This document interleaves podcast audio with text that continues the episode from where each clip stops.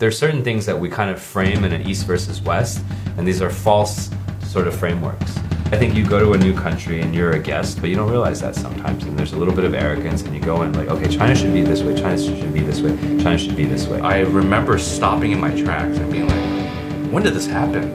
I'm on the subway and the sea of people open up. Because censorship, it's all about control, right? It's all about control. This podcast is never going to actually make it on air. So we spend all this time. Let's say this whole production gets shut down. Then we know. But if it doesn't, then we know.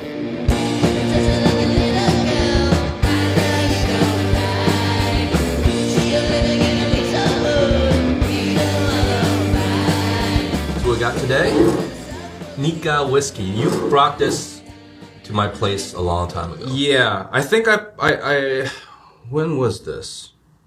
I was coming back from Japan. Oh, I think this was a trip where I went uh, snowboarding in Ah, Ho- yeah, yeah, yeah, Hokkaido. yeah.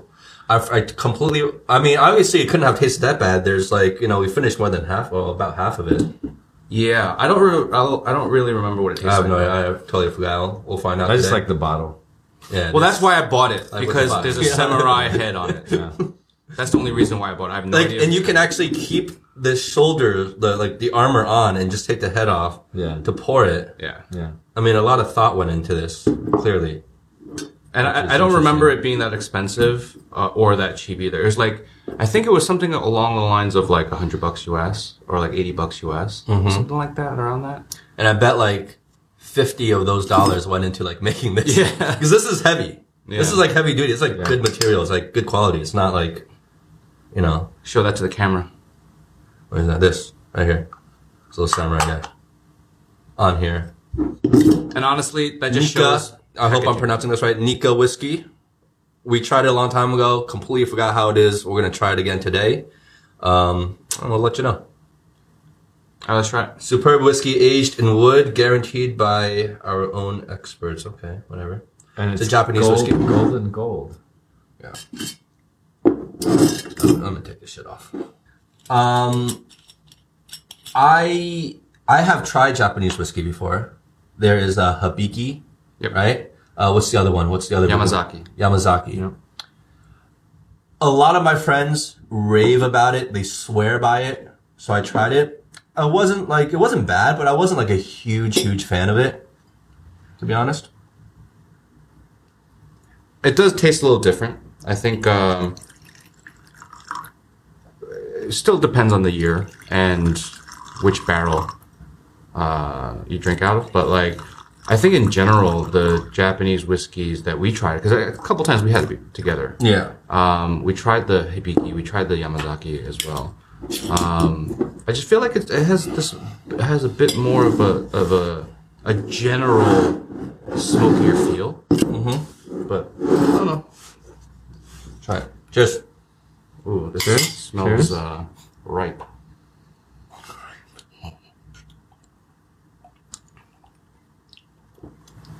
Oh, that's not smoky at all.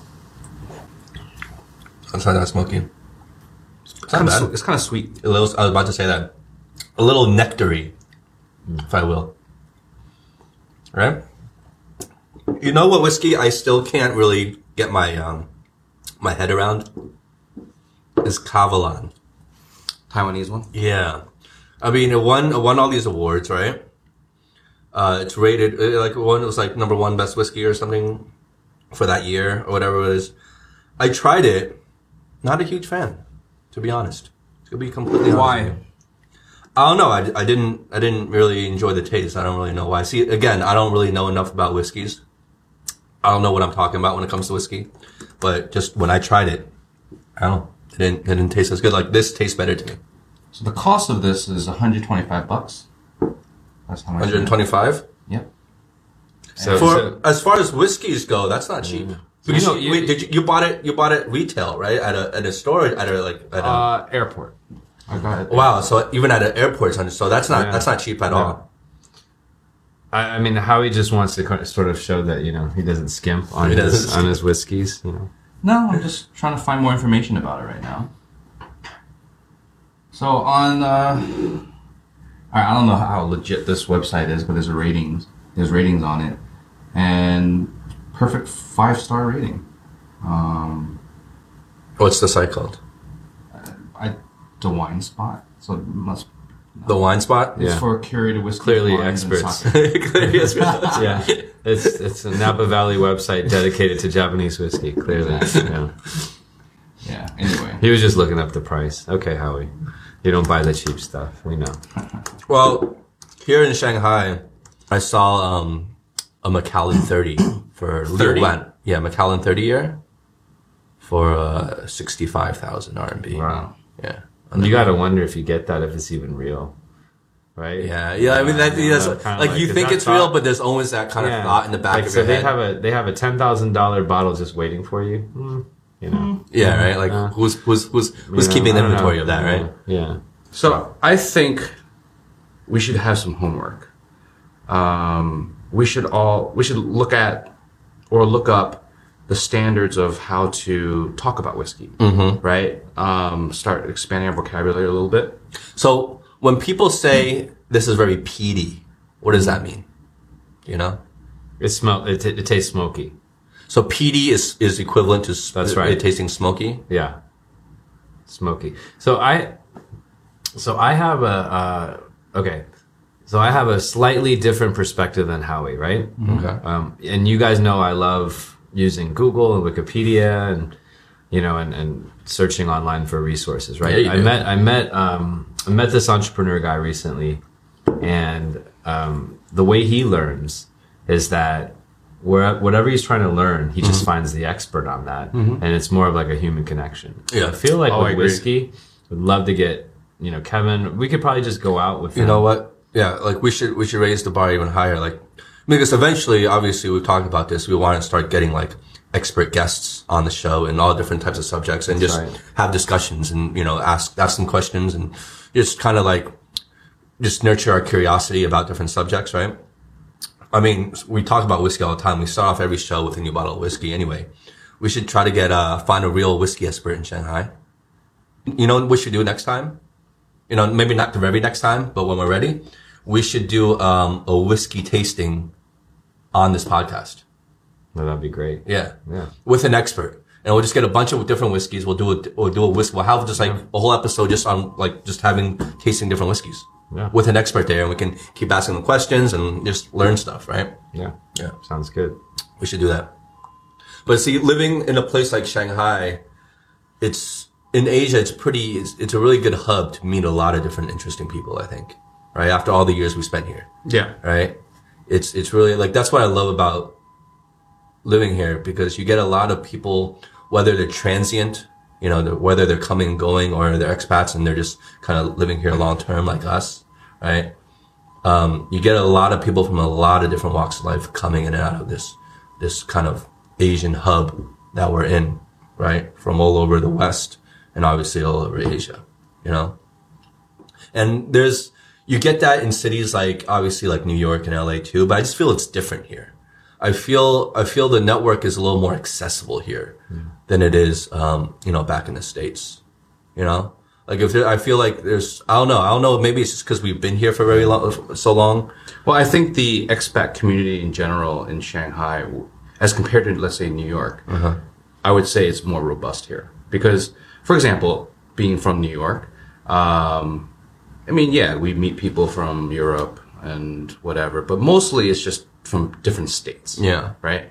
So it's still Americans or maybe some Canadians, or whatever, but like, you know, a spattering of French, a spattering of British or whatever. But like, it's not as like really diverse as in Shanghai, mm-hmm. where literally you're meeting people from all over Asia. Yeah. From Europe, Australia, New Zealand. Yeah. You know, it's just more robust. Africa, like, Yeah, a lot of Africans, Yeah. a lot of Europeans, a lot of French, obviously, a, a lot Yeah. of shitload of Australians. Here. I just think it's just more robust in general. So it, that might be the reason why you feel like it's it's a different vibe. Yeah. uh, that's number one. Number two, I think you saying that it's a transient city, how it's positive because you can meet a lot of different type of people. But I, I think it's like, in that sense, yes, but also it's, I think it's a mixed bag because you have the negative side because you know I've been here for what since 2007, so it's almost 12 years. Oh Jesus, almost 12 years now, Yeah. and um, you know I think one of the reasons why we're we're close is because we're still here. Yeah. You know what I mean? And uh, because it's so easy, we have so many friends that have left. You know, and even more that I can think back when I first moved here that I, I thought I was getting close to some other people, and all of a sudden they're gone. Transient city. You know, people. Do you think? Do you think people, because it's such a transient city, when you meet new people, they kind of like don't even really bother to make an effort to kind of really build a bond with you because they know, like you know, or you might be leaving soon, or they might be leaving soon. Do you feel that way? I don't. I don't. I feel it's interesting, right? I, I would agree with some of Howie's um, his thoughts here. I think you know the first thing is that when you think about a city like you know um, Shanghai, mm-hmm. probably you know a lot of people. I mean, for our listeners, you know, people um, all around the world have heard of Shanghai, have seen it in the news, have you know um, an impression of Shanghai, but may not have had a chance to visit. A New York, an LA, um, you know, it's it's a bit more conventional, Yeah. right? And so when you go to New York, when you go to LA, you're just sort of absorbing the culture uh, and the atmosphere. But I think in Shanghai, we're actually contributing and we're building the culture here a little bit. And of course, agree, you have 100%. of course, there's, you know, the, I mean, all of the historical elements of China, but China is changing and the culture is changing. So I think when I go to New York, I'm kind of just like, it's New York. It's static. It's incredible. It's, It's cool. it's matured already. it's matured. It's there. Whereas Shanghai, it's going through that developmental stage, and we've been here Right. through that developmental Yeah. stage. Help, sh- you know, people like everyone here is help shaping Yeah. what it is. And at the same time we're shaping Shanghai, we're being shaped. So I feel like it's a living, sort of evolving kind of place, and we're part of that evolution. Whereas I think when we visit New York, it's sort of like, okay, we experience it, we leave, and that's it. Yeah. Um, so I think that's the interesting thing about Shanghai is that we're growing and evolving with it, and we're actually helping to build things. Like we, a lot of our friends, they've started different, you know, businesses out here, restaurants, and all kinds of different things. So we see, you know, it changing before our eyes. I think that's really interesting. I think I think that's really true. It's you know I've never really thought about that way. It's like not only is it shaping us, but we're helping to shape it as well, because it's a developing city. It has the luxury of being shaped. You know, when when, when we go to cities like you know go back to New York or Los Angeles or London or you know any of the major kind of heritage cities, they're already fully matured. You know, they've been that way for centuries already, right? Um, and they are what they are. Well, I mean, they've been around for centuries, and it's just you know they they've matured already to like a full grown status where you know you you can go back ten years from now and it's still relatively the same. You know, what I mean, it's not much has changed. You know, Hong Kong is another example of those type of cities. But in Shanghai, just like our friends, you know, Jerry and Phil who were visiting back, you know, they were only gone for two years. You know, some less Yeah. and they come back and They're they're, like, like, and they're like they're like oh my god like and we don't really notice these changes because we're here every day but it's changing so rapidly both like with its infrastructure and its culture right so it's going through a developmental phase that is only going to happen once in history before it becomes like a new york and it's it is what it is and the change is going to happen you know very incrementally and very slowly then after it's matured right um, so, I mean, that's definitely really interesting, and I think that's it's, it's true. You know, one thing I've we've never really I've never really asked you guys or like really talked about before, I kind of know but not really, is like how how did you guys come to be here in the first place? You know, like what brought us all to Shanghai, right? Like individually, like with you, Aric. Like what what brought you here in the first place? So I've probably been here, I guess, the longest. First time I was out here, How many years so far? Is that again? God, I can't even do the math anymore. I think first time I was out here was in 2002. Spent a little bit of time, and then I moved out here in 2003. Okay, so the Wild West days. Yeah, Wild East days. It's you know, Wild it's East. Yeah. Um, wild Wild East. and you know, I don't like. I think when I reflect back, I don't think I really appreciated it. You know, I appreciate it more now. I came out for work, so there was a project, and they asked everyone in the company who speaks, you know, Mandarin, and with my broken Mandarin, I passed that test, and uh, they sent me out here. What were you doing at that time? I was working for a tech company. Yeah, yeah. So they needed someone to kind of come out here and uh, connect with the teams out here and help them launch some you know some new tech. But how was your Mandarin at that time? Was it like just like just passable, or was it pretty good already? My Mandarin back then was terrible. really? It was awful. Well, I think I think that's the same for all of us. I mean, it was terrible. I think his, his Mandarin is the best out of all of us right now. Yeah. now, yeah. I mean, it was terrible. I mean, I could barely, you know, communicate. You know, but it's all relative, right? Like mm-hmm. compared to everyone else. I mean, I could, you know, I could say. But like you went to Chinese school back in the day and stuff, Yeah. right? Did we all go to Chinese? Did you go to Chinese school back in the day? Yeah, and I failed. On the weekends? I failed. Oh, fuck, I played hated that. basketball. I hated it. I disappointed my father oh, Or, because I failed in the class full of white kids. So it was horrible. Um, but you know, it was I was the only one that could even you know, kind of say how are you, thank you, you know, and so they sent me out. that's all of us, out, right? You know, so I mean, I don't. I, there's no. There was no master plan. There was no sort of like foreshadowing of China's going to be the place to be or Shanghai's going to be like really a hotbed of innovation and like across all industries. so what was what was that like one turning point when you got here where you were like, oh, I'm staying, or did you even have that kind of thought? Was You know- like a decision like, oh, I'm staying here. This is the place to be right now. I, th- I think it was the reverse of that. I think it was people are like, "How long are you going to stay?" And you know, my response was always like, "I don't know. I'll probably mm-hmm. leave next year." Okay. You know, and then one thing leads to another, and I think you somehow end up getting integrated into the environment here, and you meet people, and you know, and there wasn't any kind of master plan. Like I hate to say it. Well, you just kind of like formed a comfort level here, and we're just kind of just stuck around. I think when I when I kind of reflect, and I don't know if it was a comfort level, I almost think it's because there were challenges and there were discomfortable, uncomfortable things that made me want to stay. Mm-hmm.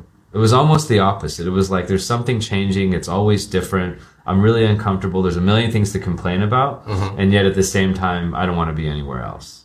You know, it's I don't know. I, I it's- completely understand. Yeah. Because when people, you know, one of the reasons, one of the things I always say is when people like, um, because obviously there are a lot of things to com- complain about living in China in general, right? Coming from the West, right? There's, there's a lot of things to, there's a lot of inconveniences here. There's a lot of little things, right? Uh, that kind of rub you the wrong way.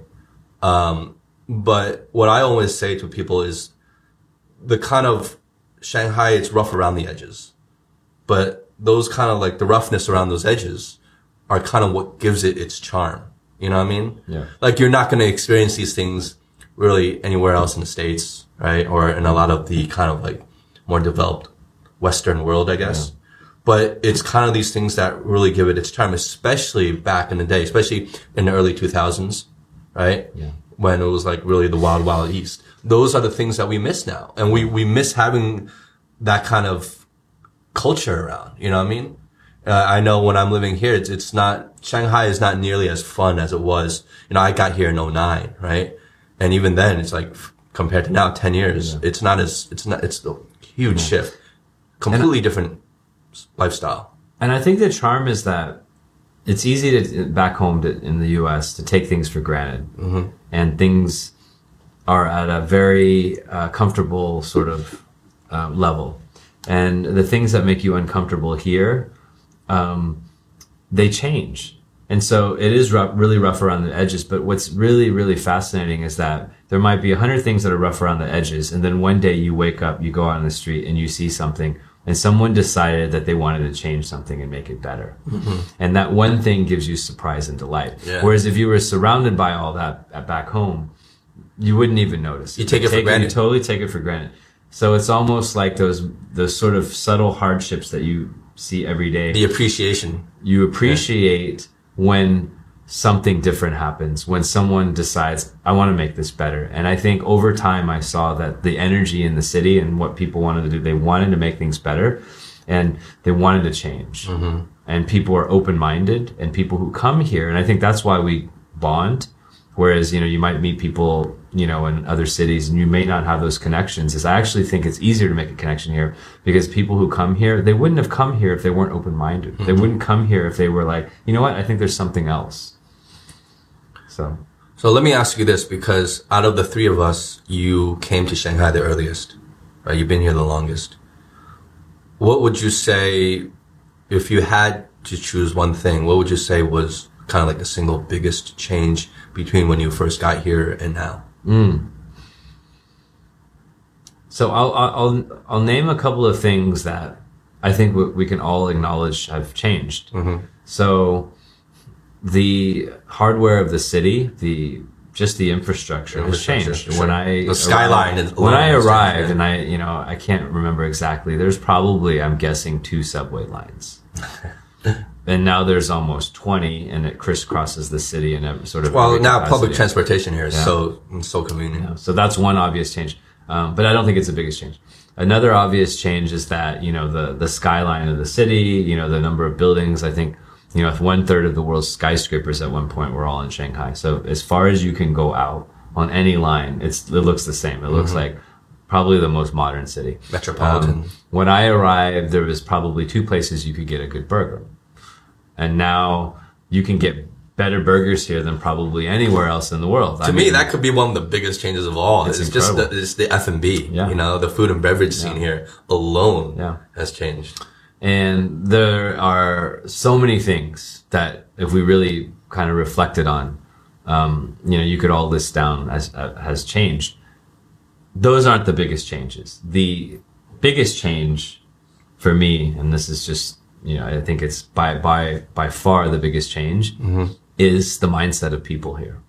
And so, you know, when I arrived, it it was sort of how you would expect China, a place like China, you know, deep in Asia to be. And, you know, after, you know, all that time has elapsed, the biggest change has been the people. The people are, you know, um, they're super open minded. Um, they embrace ideas faster than anyone else. Um, they're innovating. You know, I remember when I arrived, I wouldn't say that people here were the most polite in the world. Now some of the most polite people in the world are here. And so I think the people aspect is really what surprised me the most is like how quickly people can change, how quickly the influence of, you know, social media and the influence of like international culture has been able to come in and kind of mix. And so now I think it's fascinating that you see innovation coming out of China that is sort of a blend you know and it's i think for so many years uh, we we saw a lot of sort of imitation. But now i think there's like incredible ideas coming. So it's really the the the, the energy level and sort of like the the overall um change in perspective i think is the biggest So like change socially and culturally, yeah you would say. absolutely Yeah. absolutely You know, it's funny you say that because I agree. I actually agree with that, with that analysis. But it's funny because you have a lot of people saying that, you know, Shanghai is developing so quick, uh, hardware wise, right? Infrastructurally that, you know, the, the culture is, is having trouble like keeping up with the, with the pace of development, right? Socially, people are having trouble keeping up. But I think, I don't, I don't, I don't really find that the case. I think outside of Shanghai, yes. But in Shanghai, I think, I think it's keeping up, if not maybe even faster than it is changing. You know, Yeah, infrastructure. I think it's changed a lot. Yeah, the mindset. Go with what you're saying, because I, I, I clearly remember.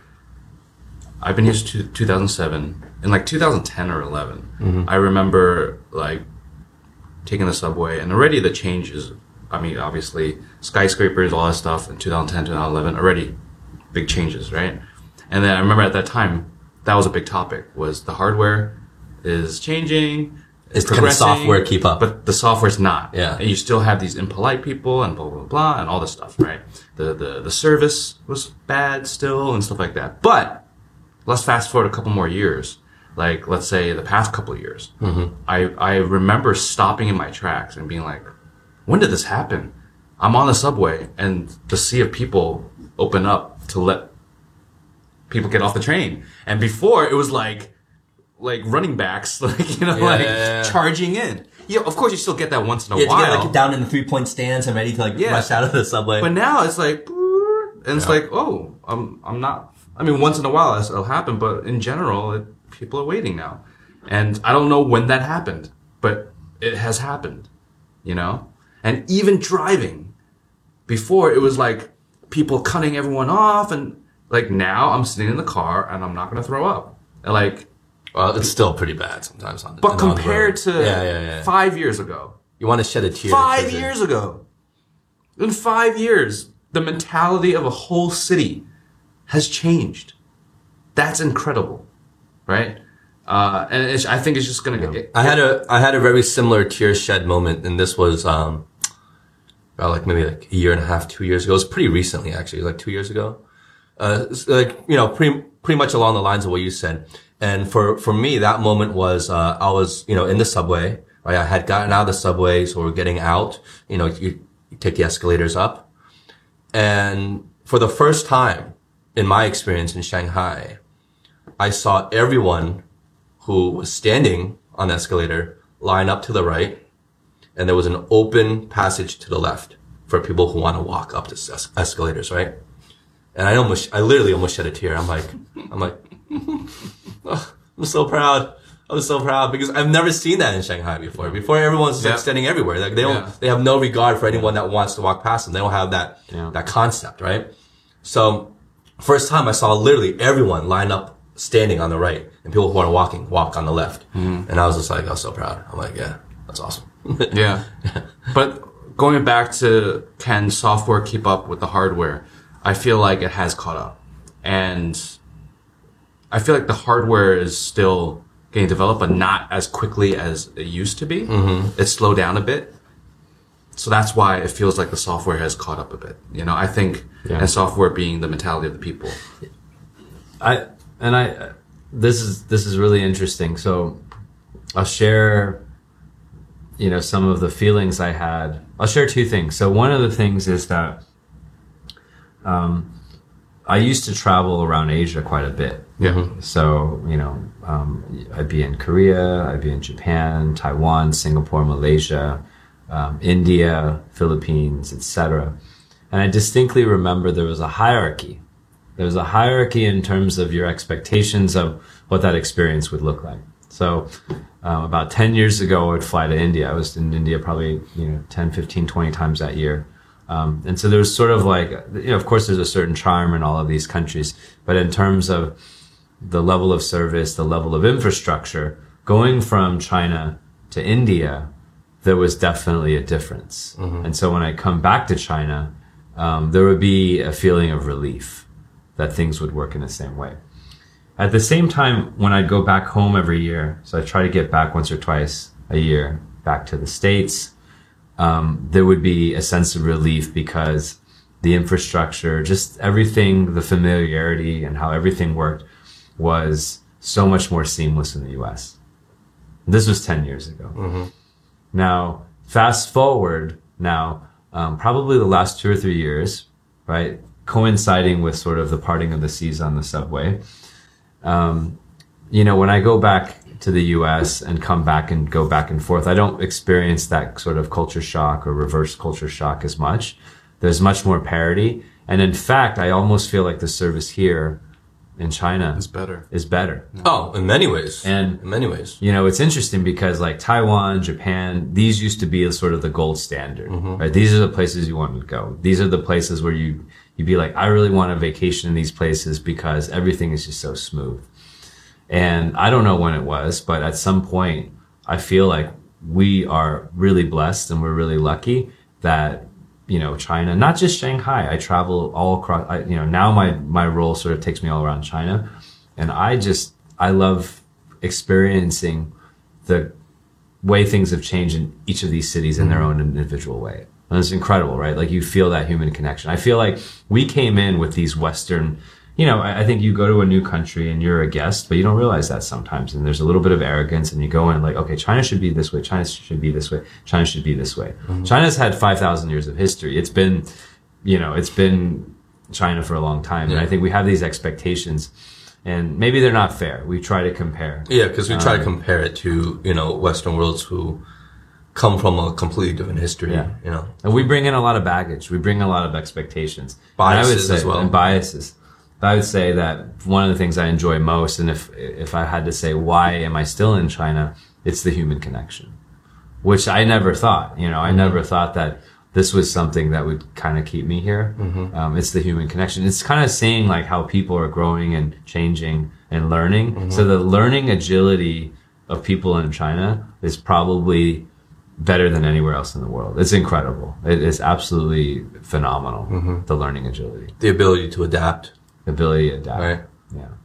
You know, it's funny when you when you brought up kind of when you both brought up something you both mentioned was like kind of like service, right? And how we always thought like you know China used to, and it, there's a lot of truth in it. It used to have this stigma of like you know really bad service or you know, and this didn't compare to like West, right? But now it's a whole different ball game, and it brings me, and it's an observation that I've made in terms of, um, you know, just when it comes to common service, like when you go to a restaurant or something like that um, the tipping culture, right? So in the West, we come from a tipping culture, but in Asia, it's a non-tipping culture, right? No matter where you go in Asia, it's it's as a whole, it's Yeah. not a tipping. You can you can choose to tip at certain places, but as a on a whole, you're not required to not tip expected. like like you are in the states, right? Yeah. Or in Europe. And so no matter you can go to Southeast Asia, China, Korea, Taiwan, Japan, it's not a tipping culture. And it's weird because you actually get better service in these regions, right? All these kind of countries besides China historically that we listed are, were all known for their great service, right? Thailand, right? Korea, Japan, Taiwan. These are all places that are known for excellent service. Singapore, right? Um, yet it's, they didn't, they never adopted a tipping culture. Whereas in the West, especially in the States, it's huge on tipping. It's, it's very reliant on tips. And, you know, right now they're getting ridiculous. They start at 20%, right? Bare minimum 20%, right? Which And is infuriating. It's infuriating that if the service is terrible, you give 15%. Yeah. And if the service is growing up, growing up in the States, it used to be 15% was like what, what you give for great service. You know what I mean? And now, now, like, if you go to New York and like Manhattan, like 20% is like bare minimum. Like, if you give anything lower than 20%, like, mm-hmm. they'll give you a look, like, what the fuck, you know? And, and you know what's most infuriating to me? Are taxis. The- You have to tip for a taxi. I don't know what the tip is for. Okay, a server at a wait at a restaurant, they're working hard. They're providing good service. I tip them. I think great. I'll tip you. If you give good service, I'll tip you. No problem. But for a taxi, I don't know what I'm tipping for because I'm paying you a fare to get me from point A to point B. That's what the fare is for. What am I tipping you for? And in New York, you have to tip a taxi driver 20% basically mm-hmm. on top of the fare for what? Mm. You know, so anyway, I'm getting off track. But the whole point is, you know, like it bring, like you, uh, the only reason why I'm bringing this up is because it reminds me of a debate I used to have, an observation I made because I live, we both lived on both sides of the fence, right? Both lived in the West and the United States in particular, and we both spent a lot of time living in Asia and traveling around Asia. And the differences I see is like, you know, I don't think the tipping system really works that well right? Because if you look at all the places with really the best service in terms of on a whole region wise, I'm not talking individual restaurants. I'm talking like, you know, in regions. They're all, they're all like usually in Asia, the best services. So that could be something to do with like culturally, maybe people's mindset here are just more like service oriented. Um, but it could be a lot to do with, you know, like the fact that they don't have to think to work for the tip. I don't know because it's kind of counterintuitive. You think tipping would make the service better.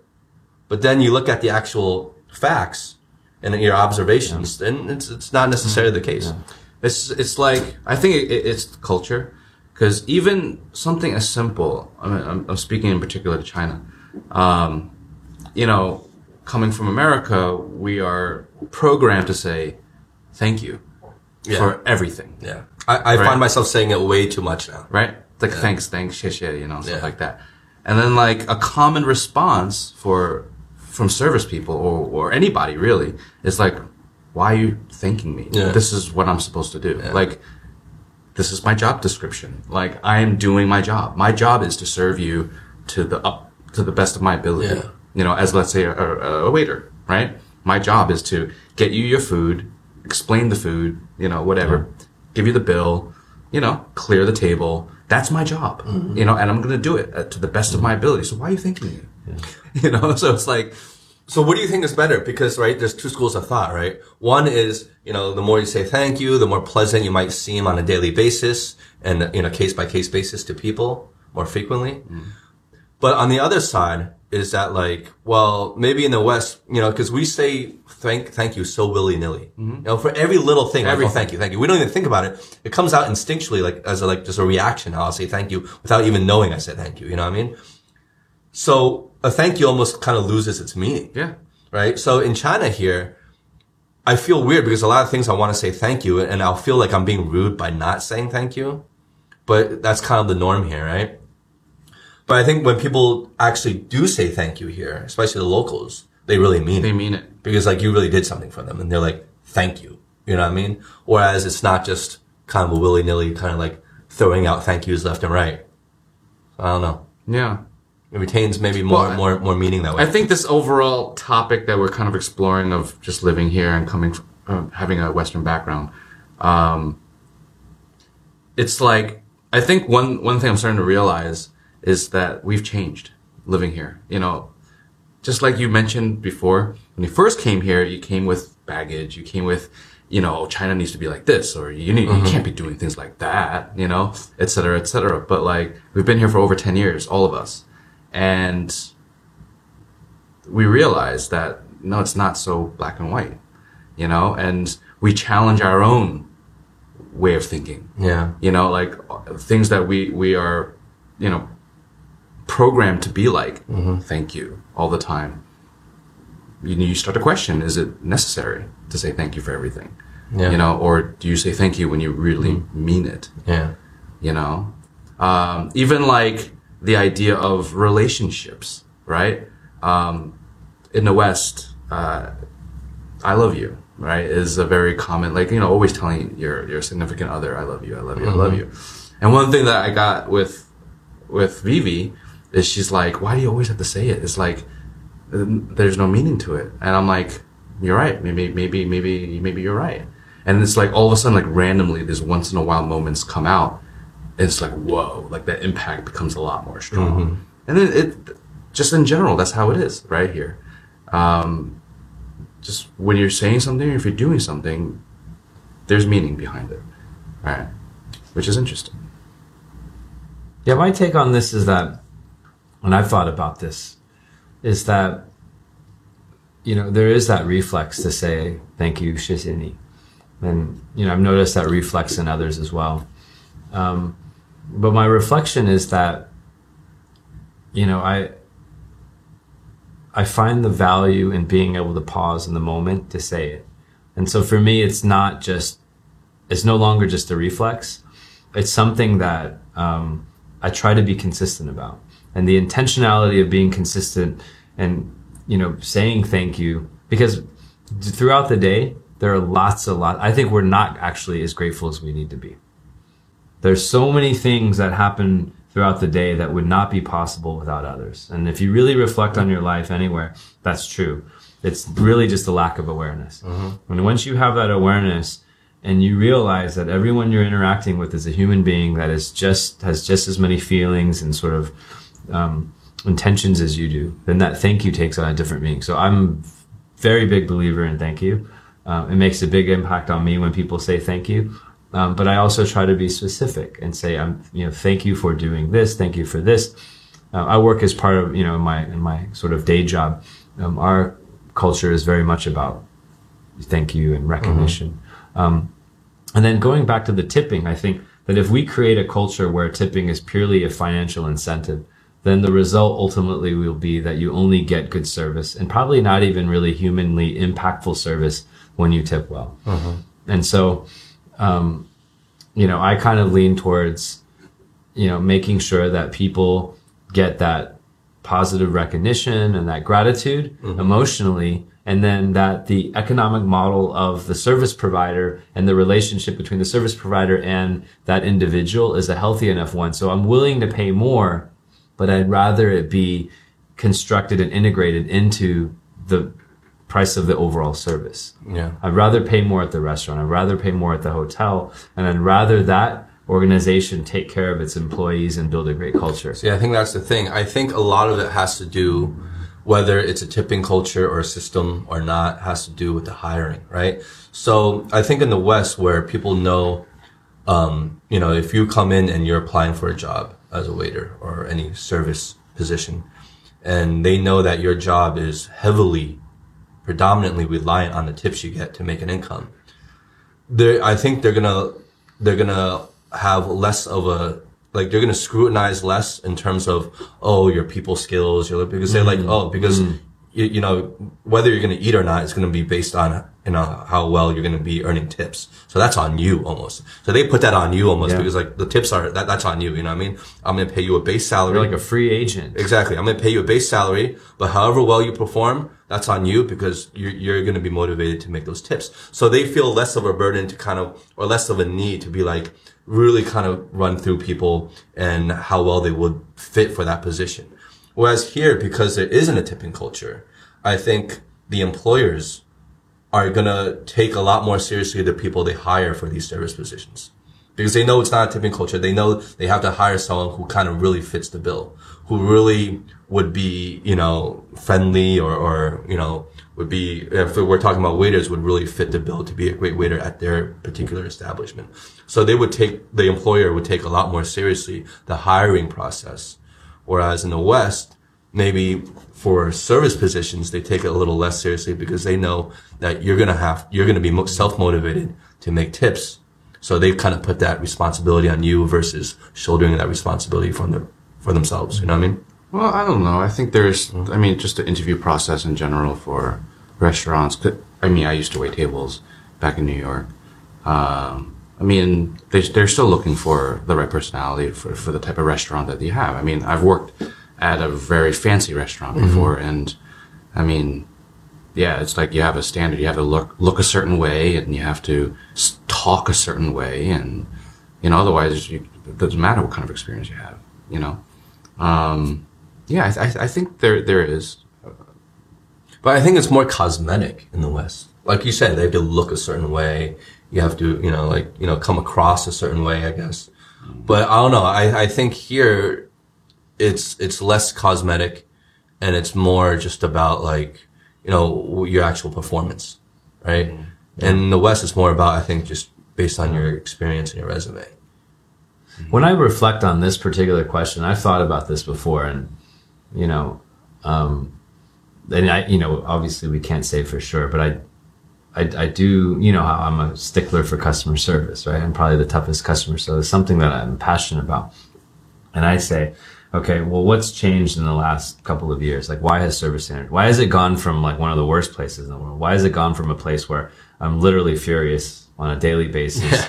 Right? I mean, You used know, to be furious there's- on a daily, a- especially with like cab drivers. Fist of fury, right? Like, um, and then now I'm kind of like, I mean, it's like kumbaya, like you know, every single day. And I think about it, and I think like there's a couple of things. I I think number one, I work with a lot of you know people who were born in the 90s or you know 80s, 90s, and I think that they've had more of a chance to experience the very services and products that they may be offering. And I think there was a point in, you know, 10, 15 years ago where we were trying to experience something that wasn't common in China. That was a Western sort of type of experience.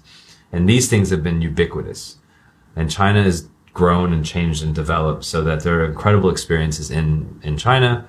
The, the kids that have grown up in the last 20, 30 years are experiencing these things. They're traveling, they're getting out of the country, they're experiencing. So when then they are on the other end of it trying to offer these types of services, there is a certain level of empathy mm-hmm. and understanding. They've tried the food, they've tried the whatever it is, the international cuisine, which 10, 15 years ago, they hadn't experienced. So I think there is that sort of connection there. And I think the second piece is that you are talking about the biggest economy in the world. It's brutally competitive. It is absolutely brutally competitive. And if you don't raise the bar, step up your game, you're not going to be in business. Yeah. And so I think those two factors, I think, you know, sort of the first one is unique to China in a way, just it's like where it is in terms of how it's grown, because no sort of no country the size of China has had such accelerated growth and development in such a short period of time. But the second is just, I think it's a, it's a, just a market dynamic. Any country eventually you get to a point where there's a lot of competition, um, and you have to deliver at that level. You know, and so I think those are two things that I see that have positively impacted what we experience on a on a day to day basis. Um, and you know the the the hiring piece is then coupled with how you manage people. And if you look at like the companies like Didi and and you know um, these other companies, they're actually innovative in their management practices now. So whereas 10, 20 years ago, we're looking to the West for their management practices. Yep. China's leading the world. Yeah. So uh, it's the it's, it's again it's the innovation piece that's like it, and it's interesting how bipolar it is. 10 15 years ago we're like China is so far behind. There's so much the stigma and now it's like they can't do anything wrong anymore. So it is incredible that such a massive place of people could change so quickly. Well, I think I think that goes back. I don't mean to cut you off, but I think that that goes back to what you said about competition, because now more than ever before in China's history, all the China needs to compete on an international stage now, right? All the companies here, all the major companies here coming up need to really compete in the brutal international market, right?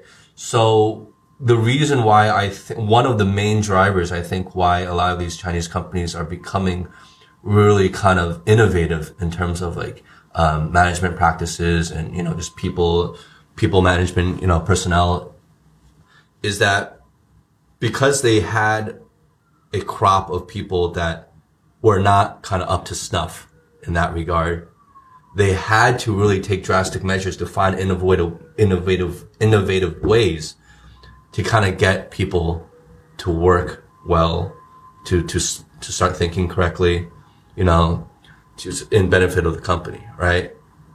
So it was kind of like a forced, because through the market competition, they were forced to make these big changes.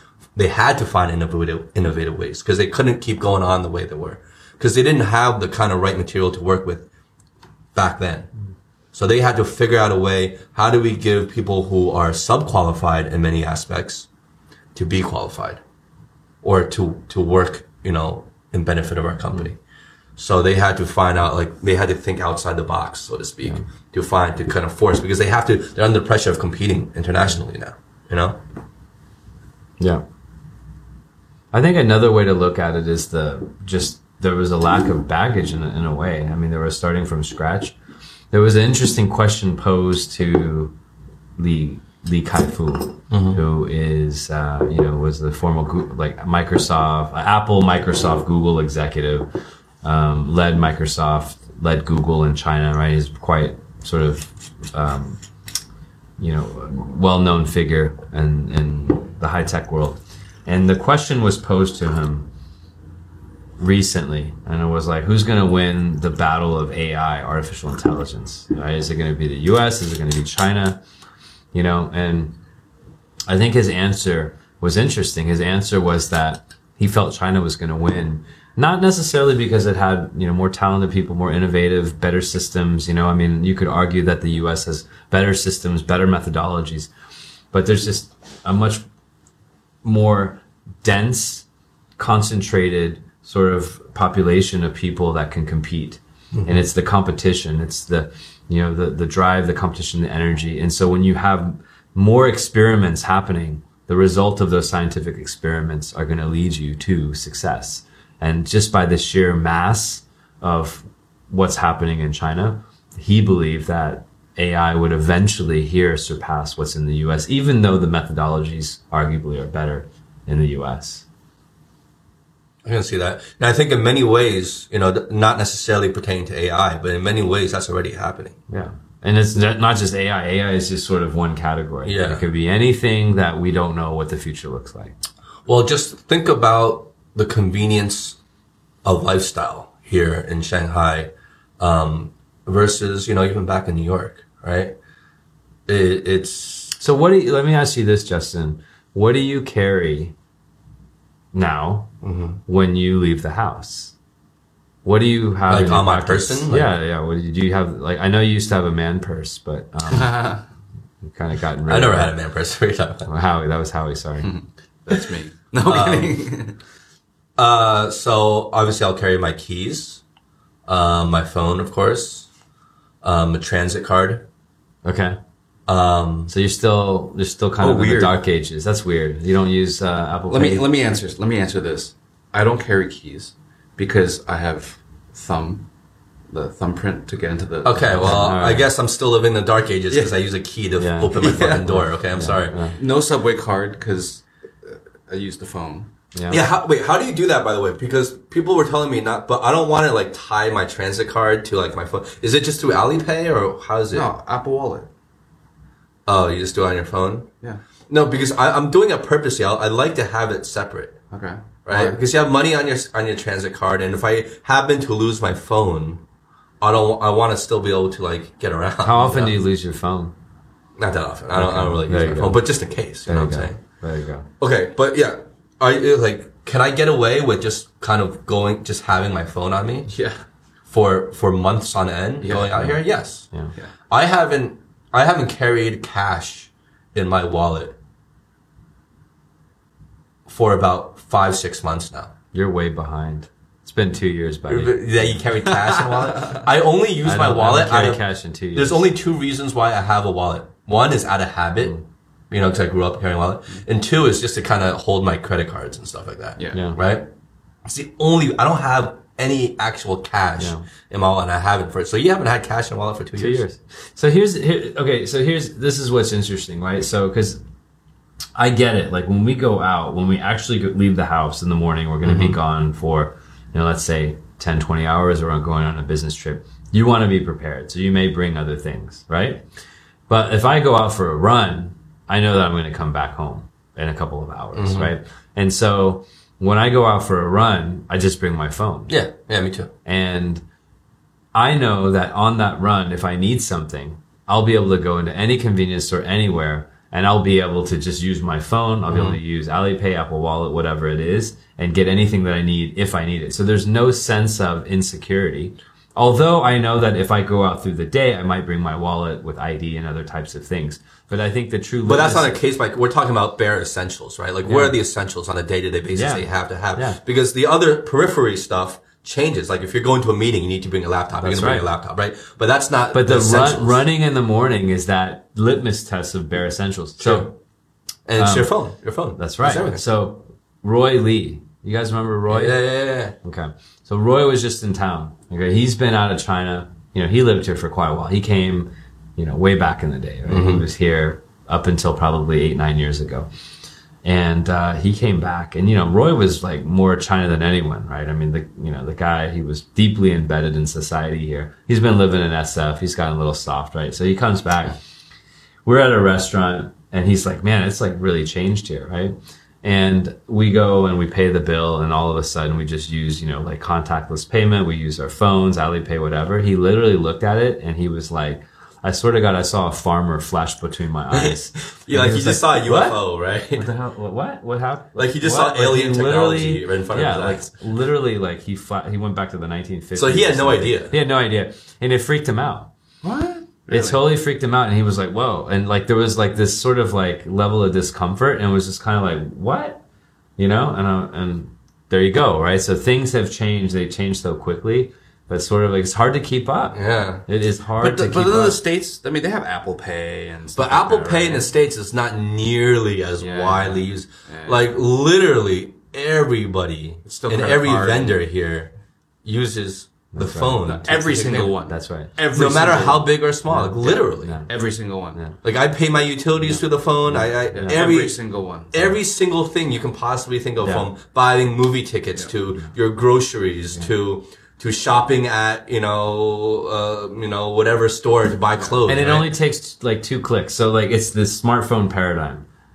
They it's the smartphone paradigm where you only have to do like one or two clicks, and it's the ubiquity of it, right? Like everything you do can be implemented in five seconds or less. Yeah. And I think it's that's what's shocking, that how seamless and consistent everything. It's not a one-off. It's not like I can do this easily, but everything else is difficult. It is that everything can be done through a everything is single integrated. interface Yeah. which is actually when you really think about it is not easy i mean it, it- No. you know it's not just the technology it's getting every place in china Well, ad- to ad- adopt the same Um, technology Adaption. Yeah. Yeah. yeah Adoption. so i think like there's crazy. something about china like in terms of this mix of command and capitalism that has allowed it to move faster because in some ways in china like people can't they don't have an option when we say this needs to happen. We want to build a road here. It happens. Mm-hmm. So it's this perfect mix of like open minded, but then also like I can implement everything simultaneously, mm-hmm. and I, somebody can make that call. Whereas like if you were in India or in the U.S., there's no one that have that could make that singular call. Yeah, it's like it's like it's like capitalism, but without the bureaucracy that you have to go Yeah, through. that's a great You know way what I of mean? describing it. So everything like kind of just gets done. Like once it's you know once it's once there's a mission to do it, it just gets done. There's there's very little red tape or this and that kind of holding away. There's you know you know you're not like debating over years to kind of like build a bridge or a highway where it just gets stuck there. Like it just gets done. You know what I mean? And um, yeah, I mean it can be it can be a little daunting and scary in a way at times, but you know, the growth and kind of success that we have the benefit of kind of um, getting here is really in a large part due to the fact that it's an authoritarian country that's capitalist at all at the same time. You know what I'm saying? And it's, it's a, like you said, it's a very good combination of both. What are the downsides? Well, I feel, yeah, I feel like, I mean, people, let's say in, even in America or in the uh-huh. West, right? I mean, they hear, they'll hear us talk about this and I, I'm pretty sure they'll automatically think about the negatives, right? Yeah, they're like Of like- bullshit. They're No, like, well, not even like the bullshit. Internet censored. You know what I mean? Well, Like, not, not even about that. Like, okay, so everyone's using Alipay and WeChat Pay, right? We use that for subways, for transportation, for buying uh, food, from paying bills, everything. It's getting tracked, right? The company, the government has access to it. Where's your? You have no privacy. You have no Yeah, privacy. It's obvious that WeChat's getting monitored. It's obvious, all that stuff, right? So mm-hmm. that's that's going to be the Western argument. But like for us, we never talk about that kind of stuff because we don't really care, right? exactly. It's like, because they, why? they- why? WeChat why? is getting monitored. Yeah, they are but these You know that this happening. podcast is never going to actually make it on air. So we've spent all this time. We've spent the last one hour on something that's never going to actually be heard by anyone. Yeah. So, but, but but why? But here's my question. Uh-huh. Having said that, why do you not care? Well, personally, I think the whole kind of privacy issue is is not something that I really care about because I don't I don't really care because I don't really have anything to that I I really want to hold that I really care if someone is watching. Like if my emails, if someone's looking at my emails, well, you're not gonna. You're just gonna find normal kind of emails in there. Like you're not gonna find anything that's of any value or incriminating to me in any in, in any way. So it, it wouldn't affect me in any way if someone was if the government was looking at my WeChat or or looking at my emails. It just it wouldn't affect You know what my biggest my fear is? But you know what my biggest fear is? My biggest fear is that tomorrow Justin just disappears and he's locked up forever. Right? The only reason we don't care is we don't see the implications. The actual monitoring of this is invisible. It's what actually happens if Yeah, but someone monitors only it. something's only gonna happen to you if you're doing something. That's you know what I mean. Wow, that's naive. That's so naive. That, that's not true because they, So like- you're assuming that that unless you do something wrong, you won't get busted. So like there's like you have that assumption. No, not in every case, but I think that there are so many people, if they are monitoring, there are so many people to monitor that they don't have the resources to go after every single little thing that you're, they're going to go after things that are on a priority for them, whoever they are, right? They're going to go things a priority. So they're going to do their due diligence because they have limited resources in terms of, there's so many freaking people, right? So if they're monitoring everybody, they're going to go after people that are actually making a case to be to be monitored or caught because they have to direct and de- devote resources to do that. And you know that tomorrow they're going to round up all the people that have made podcasts about this because you know Well, this they're will worried be about this will be the true test, wouldn't it? So we know that if this particular, let's say this particular episode gets shut down, right?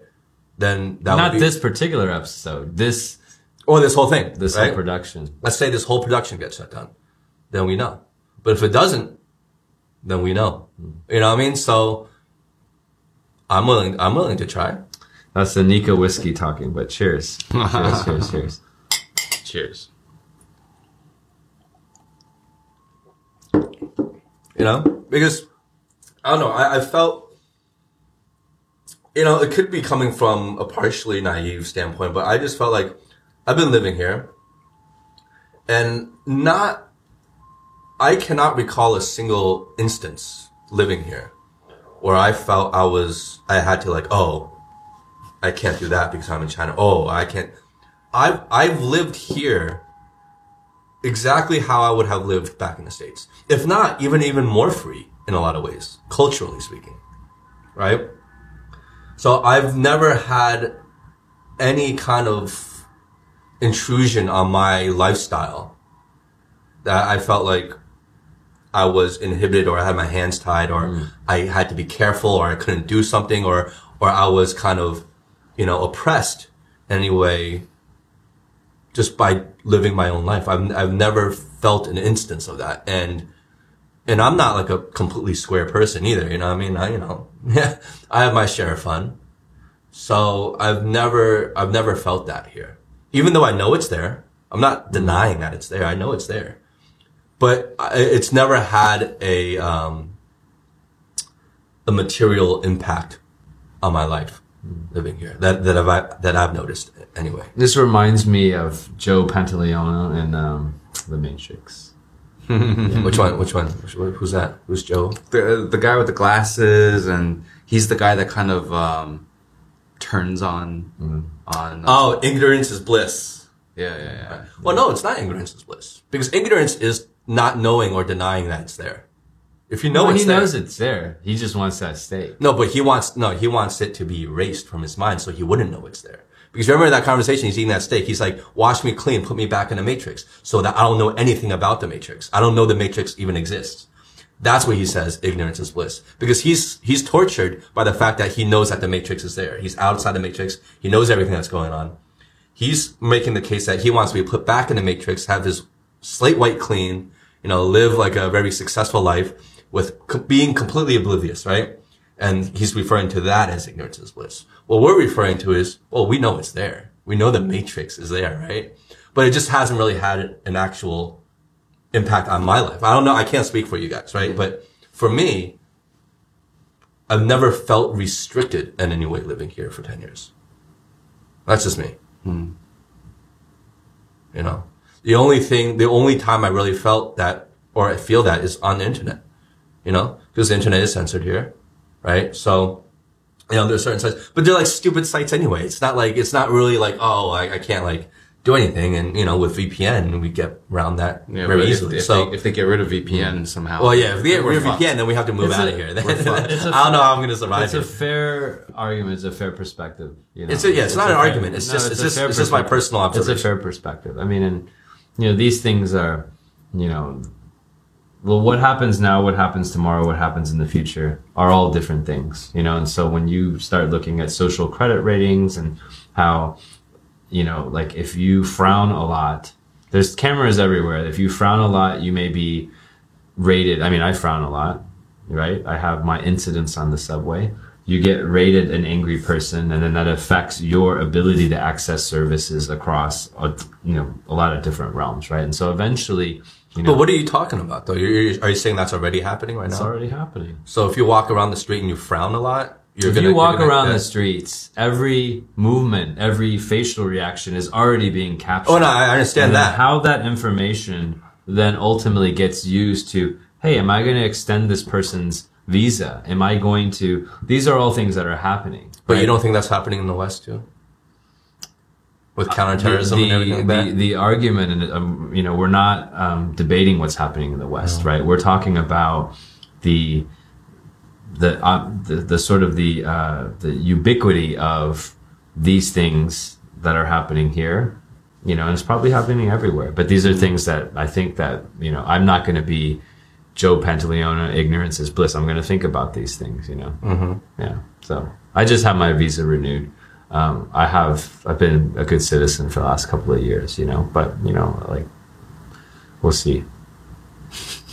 But let me ask you this: like, of all the things that you've experienced here in China, done in China, what are the moments in your life where you felt like kind of you you felt what you're talking about in terms of you know you were in danger in any way or, or of, of any sort of The- like when these things happen, it's uh-huh. not like it's gradual. It's like it's it's binary. It's like if you live in Venezuela and you live in these kind of totalitarian. I mean, these regimes exist. It's binary. It doesn't. It's not like you know. It's slow. It's gradual. It's one or the other, right? And so I think that's what we're talking about. It's not like you know. Um, certain people face it, so certain people don't face it, right? But there are all the conditions present that that could happen, and so that's always in the back of your mind. yeah no I agree with that.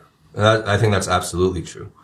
Um, yeah, uh, that's absolutely You know. absolutely true. And it also it's just that in my personal lifestyle, it's never affected. Yeah. I felt at least noticeably. Yeah. in any way that I would have behaved anyway. You know, I mean, that's just me. And I can't speak for everyone because some people may choose to do other things.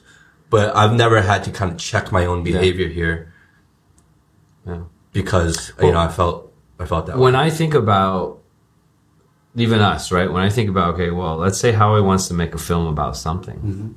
Uh, when I think about what's next in my future, I want to create a company that does this. I want to help people, et cetera, et cetera, et cetera. Well, then that kicks in, yeah, I agree. Anytime these things conflict, Mm-hmm. right? You immediately have a situation where two things are opposing each other. Yeah. Whereas in the Western world, I think it's a much much more subtle, and the level of things happening, there's much more flexibility. Mm-hmm. So unless I'm directly opposing the you know the country's national interest. Here, I think it's much more subtle. How we could do.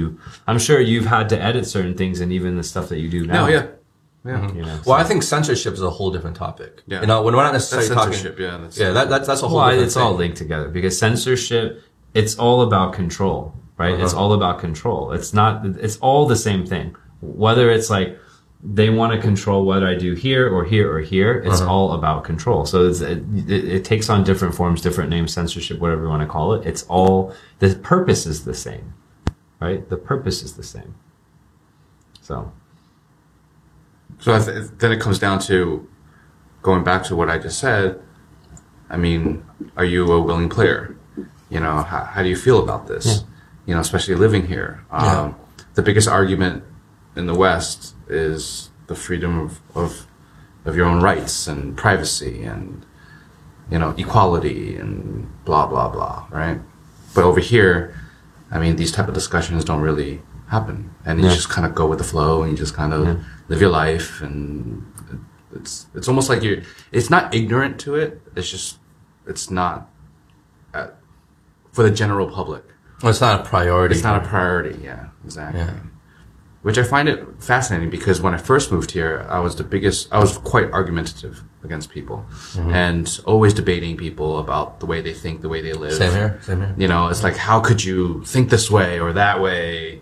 Coming from the West is, you know, this is ridiculous. How can you accept the government being like this or censorship for that? And but now I just, I don't know. I, I feel like living here for a while. I've maybe maybe it's brainwashed. Maybe I've been here mm-hmm. for so long that I am, I have been affected by the Chinese government, and I am a good citizen. And you know me, I don't know. and it, and like we shouldn't view this as sort of one side or the other because there it's it's it's it's balanced, right? So first of all, we shouldn't be naive about what it's like to live here, and we shouldn't be naive about what it's like to be at home Yeah. right? There's there shouldn't be any naivety. There should be awareness.